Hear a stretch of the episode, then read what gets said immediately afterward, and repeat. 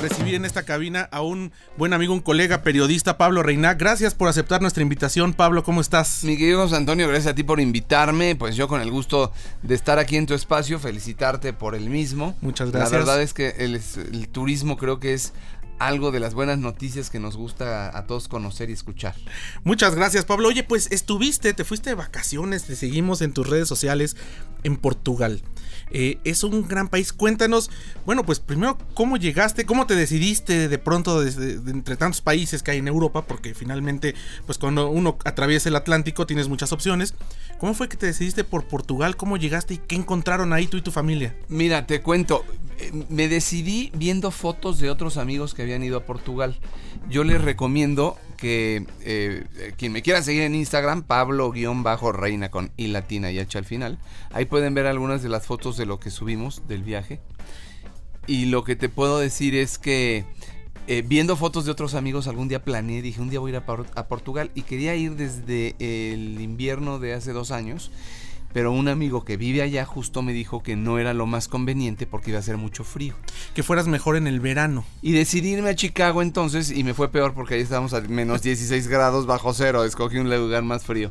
Esta vez ya decidí ir, eh, fuimos en, en esta ocasión donde el clima es muy bueno, encontré un clima muy agradable y unos paisajes maravillosos. ¿Cómo volaste a Portugal? ¿Saliste de la Ciudad de México? ¿Llegaste con escala, supongo, en alguna ciudad europea porque no hay vuelos directos a, Lisboa? Te puedes ir por dos vías. Te puedes ir México, Madrid, Madrid, Lisboa o te puedes ir México, Cancún, Cancún, Lisboa. Ah, de Cancún a Lisboa hay vuelos directos. Hay un vuelo de una aerolínea que me lo recomendaron, incluso yo no lo tomé, pero es una línea pues de charters de Lisboa y dicen que muy económico.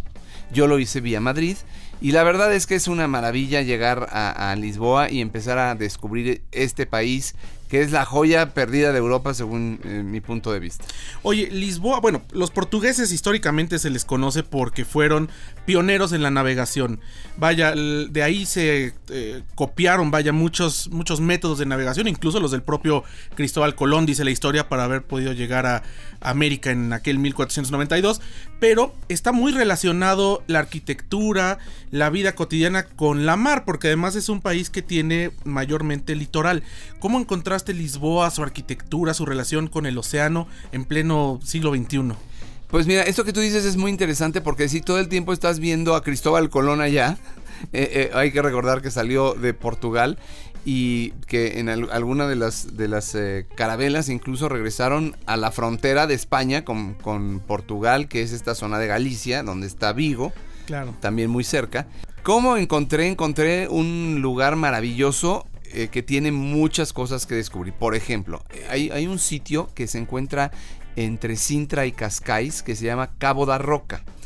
Este es un lugar que es visitado diariamente por miles de turistas, en el que hay un faro y hay un obelisco que tiene un poema de un poeta portugués.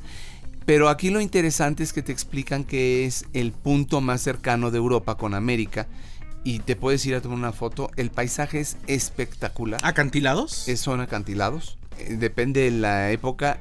Las olas rompen y alcanzan varios metros de altura. Hace muchísimo, muchísimo aire. O sea, de verdad que no, a veces no puedes estar parado y por lo mismo no puedes estar mucho tiempo ahí. Te dan un certificado que compras si es que lo gustas, para, eh, lo gustas hacer para que certifiques que estuviste en ese lugar. Y es un sitio que solamente por el gusto de ver la vista, de verdad vale la pena eh, visitar. Y el punto más occidental entonces de Europa, el más cercano a América. Oye, y las, las carreteras son, me imagino como en el resto de Europa, muy buenas. Se puede llegar de un lugar al otro sin problema alguno. La ventaja de Portugal es que Lisboa está comunicado con todas sus ciudades. Y lo que me decía un buen amigo que fue el que nos hizo favor de turistearnos por allá, es que no hay eh, esta división que luego encontramos, por ejemplo, en nuestras eh, ciudades, donde de repente dejas de ver eh, asentamientos urbanos y ves solamente paisaje verde o ves este, árboles o ves montañas. Ahí está comunicado prácticamente de repente te dicen, mira, de aquí para allá ya no es Lisboa, es Sintra, de aquí para allá ya es Óbidos, de aquí para allá, entonces te vas comunicando muy bien, aunque sí, por supuesto, hay carreteras, por ejemplo, para llegar a Porto, que es otro lugar maravilloso, eh, muy buenas, manejan como en toda Europa muy rápido, pero son carreteras efectivamente muy seguras. Oye, ¿y la gente en Portugal cómo la pues cómo la percibiste? Porque además de las ventajas que hay es que los sitios turísticos convergen con la población, es decir, tú puedes caminar por la calle y encontrarte a gente local, no es que estés en un lugar, un bastión turístico donde solamente hay eh, gente de otros países. ¿Cómo se comporta la gente de Portugal? ¿Cómo viven su cotidianeidad? Pues mira, siempre te preguntan que de dónde vienes, ¿no? Eh, cuando eh, te encuentran eh, que no hablas portugués o que te encuentran un acento distinto, eso les llama mucho, la atención. Son muy hospitalarios, viven ahora sí que una, una calma que diría yo que no encuentras en otras ciudades. Eh, son personas, por ejemplo, que están acostumbradas a ir mucho en el turismo. Están los tuk-tuks, que son estos, estas motocicletas este, que muy pequeñas en las que te hacen los recorridos a través de los monasterios o a través de las diferentes eh, iglesias. Eh, o por ejemplo, en, hay una ciudad que se llama Óbidos, que está, es amurallada, es del siglo XV en el que haces unos recorridos en carreta, si es que así lo deseas, la recorres en mediodía. Todas las calles son empedradas o las banquetas, por ejemplo, a mí me encantaron. Yo tomé muchas fotos de las banquetas porque tienen esta especie de marquetería que son piedras haciendo figuras eh, que a mí me parecen muy vistosas. Entonces la gente es muy, muy agradable. Eh, siempre te enseñan como con mucho gusto su país. Porque es espectacular. Las, las vistas son increíbles. Lo tienen muy limpio. Lo tienen muy cuidado, muy conservado. A pesar, por supuesto, de lo legendario. Oye, y bueno, me imagino, hay muchos eh, vestigios romanos, porque esta era la parte de la Lusitania, que estaba precisamente incorporada a lo que hoy es Extremadura, España, pues todo eso era una provincia romana y de ahí vienen los primeros asentamientos. Me imagino muchos sitios arqueológicos, como nos has dicho, que algunos vivos, ¿no? Algunos siguen siendo monasterios. Pero cuéntanos la gastronomía que comiste y los vinos, ¿qué tal en Portugal? Porque también son muy conocidos a nivel internacional por sus vinos, no solamente el vino verde o el vino de Oporto, sino tintos blancos y por la gastronomía. Así es, bueno, eh, eh, hablando rápidamente de esto que tú hablas de los vestigios, eh, está lleno de castillos, lleno de monasterios eh, maravillosos que puedes visitar, que están perfectamente bien conservados, iglesias que tienen mil años, eh, que son espectaculares por dentro y por fuera, los mosaicos eh, muy parecidos, aunque no, no iguales a los que tenemos, por ejemplo, en Puebla de, de, Talavera eh, los ves por todos lados, en las casas, en las fachadas y adornan de manera increíble. Hablando de la gastronomía, te puedo decir que comen mucho marisco y que cocinan maravillosamente bien. Hay muy buenos lugares donde puedes comer carne, marisco, eh, hay mucho pulpo, mucho langostino, mucho camarón, eh, también... comen, por ejemplo, sopas condimentadas están acostumbrados a comer muy bien y muy vasto.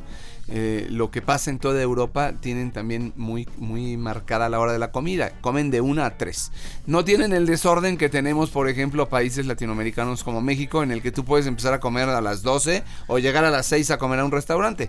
Allá tú llegas y siempre tratábamos de hacer esto de llegar 10 para la una a un restaurante que estaba totalmente vacío y de repente a las dos y media no había una sola mesa. Y, tienen un servicio muy eficiente. Lo mismo que decíamos, se les llena todo el restaurante y atienden como si tuvieran solamente eh, una mesa. Son eficientes. Los vinos maravillosos, el vino verde es eh, típico y clásico de Portugal. Es un vino un poco afrutado. Es un vino suave, es un vino que a mí en lo particular me gustó mucho. Eh, es lo más parecido, digamos, al vino blanco. Y también tienen vinos tintos maravillosos de la región. Eh, tienen viñedos incluso que ellos cultivan sus propias uvas. Eh, muy bueno. Comes pescado, marisco, vinos y carne de manera espectacular a donde vayas. Oye, fuera de Lisboa, que bueno, llegaste ahí, hiciste este recorrido. Pero bueno, después cruzaste España hasta la parte de Galicia, es decir, recorriste prácticamente, es un país que no es tan grande geográficamente que se puede recorrer, quizás no al 100%, pero sí las ciudades y los pueblos más emblemáticos. ¿Con qué pueblos y ciudades te quedas de Portugal? Es decir, los que más llamaron tu atención y por qué. Mira, esto es importantísimo porque es tan bonito y tan distinto a la vez. Por ejemplo, eh, Porto, que nosotros decimos Oporto, pero bueno, en portugués ellos dicen Porto, es un lugar que no puedes dejar de conocer. tiene un puente creado, eh, fabricado también por, por el, el mismo arquitecto Eiffel, que hizo la Torre Eiffel. ¿Por Gustave. Eiffel? ¿También Es- anduvo por es, allá? Sí. El puente es maravilloso que está eh, pues a la orilla del río. Ahí tú puedes ver todas las bodegas de Oporto en las que te puedes sentar a comer algo. Ves estas casas eh, de colores que tienen unas fachadas espectaculares. Yo es una ciudad que recomendaría no dejarla de ver. Por supuesto, Óbidos, que es esta ciudad amu- amurallada donde solamente viven 80 personas, pero que de día hay 80 miles personas. adentro. Solo Solamente. viven, solo viven 80 Solamente personas. viven 80 personas, pero de día hay miles visitándola y recorriéndola porque es preciosa. Eh, Cascais, un lugar lleno de playas y de un cielo azul impresionante, de fachadas y casas que tienen estos azulejos que te comentaba. Y Lisboa, por supuesto, eh, serían de los lugares, de los cuatro lugares que yo recomendaría no dejen de visitar. Oye Pablo, pues yo te agradezco mucho que nos hayas hecho el favor de, aceptar esta invitación y compartirnos un poco de lo que viste, que la gente te sigue en las redes sociales, en Twitter y en Instagram estás como arroba Pablo-Reina. Y cuéntanos... En Twitter como arroba Pablo Reina, Ah, con- con I latina y H al final. Ajá. Y en Instagram como Pablo-Reina con I latina.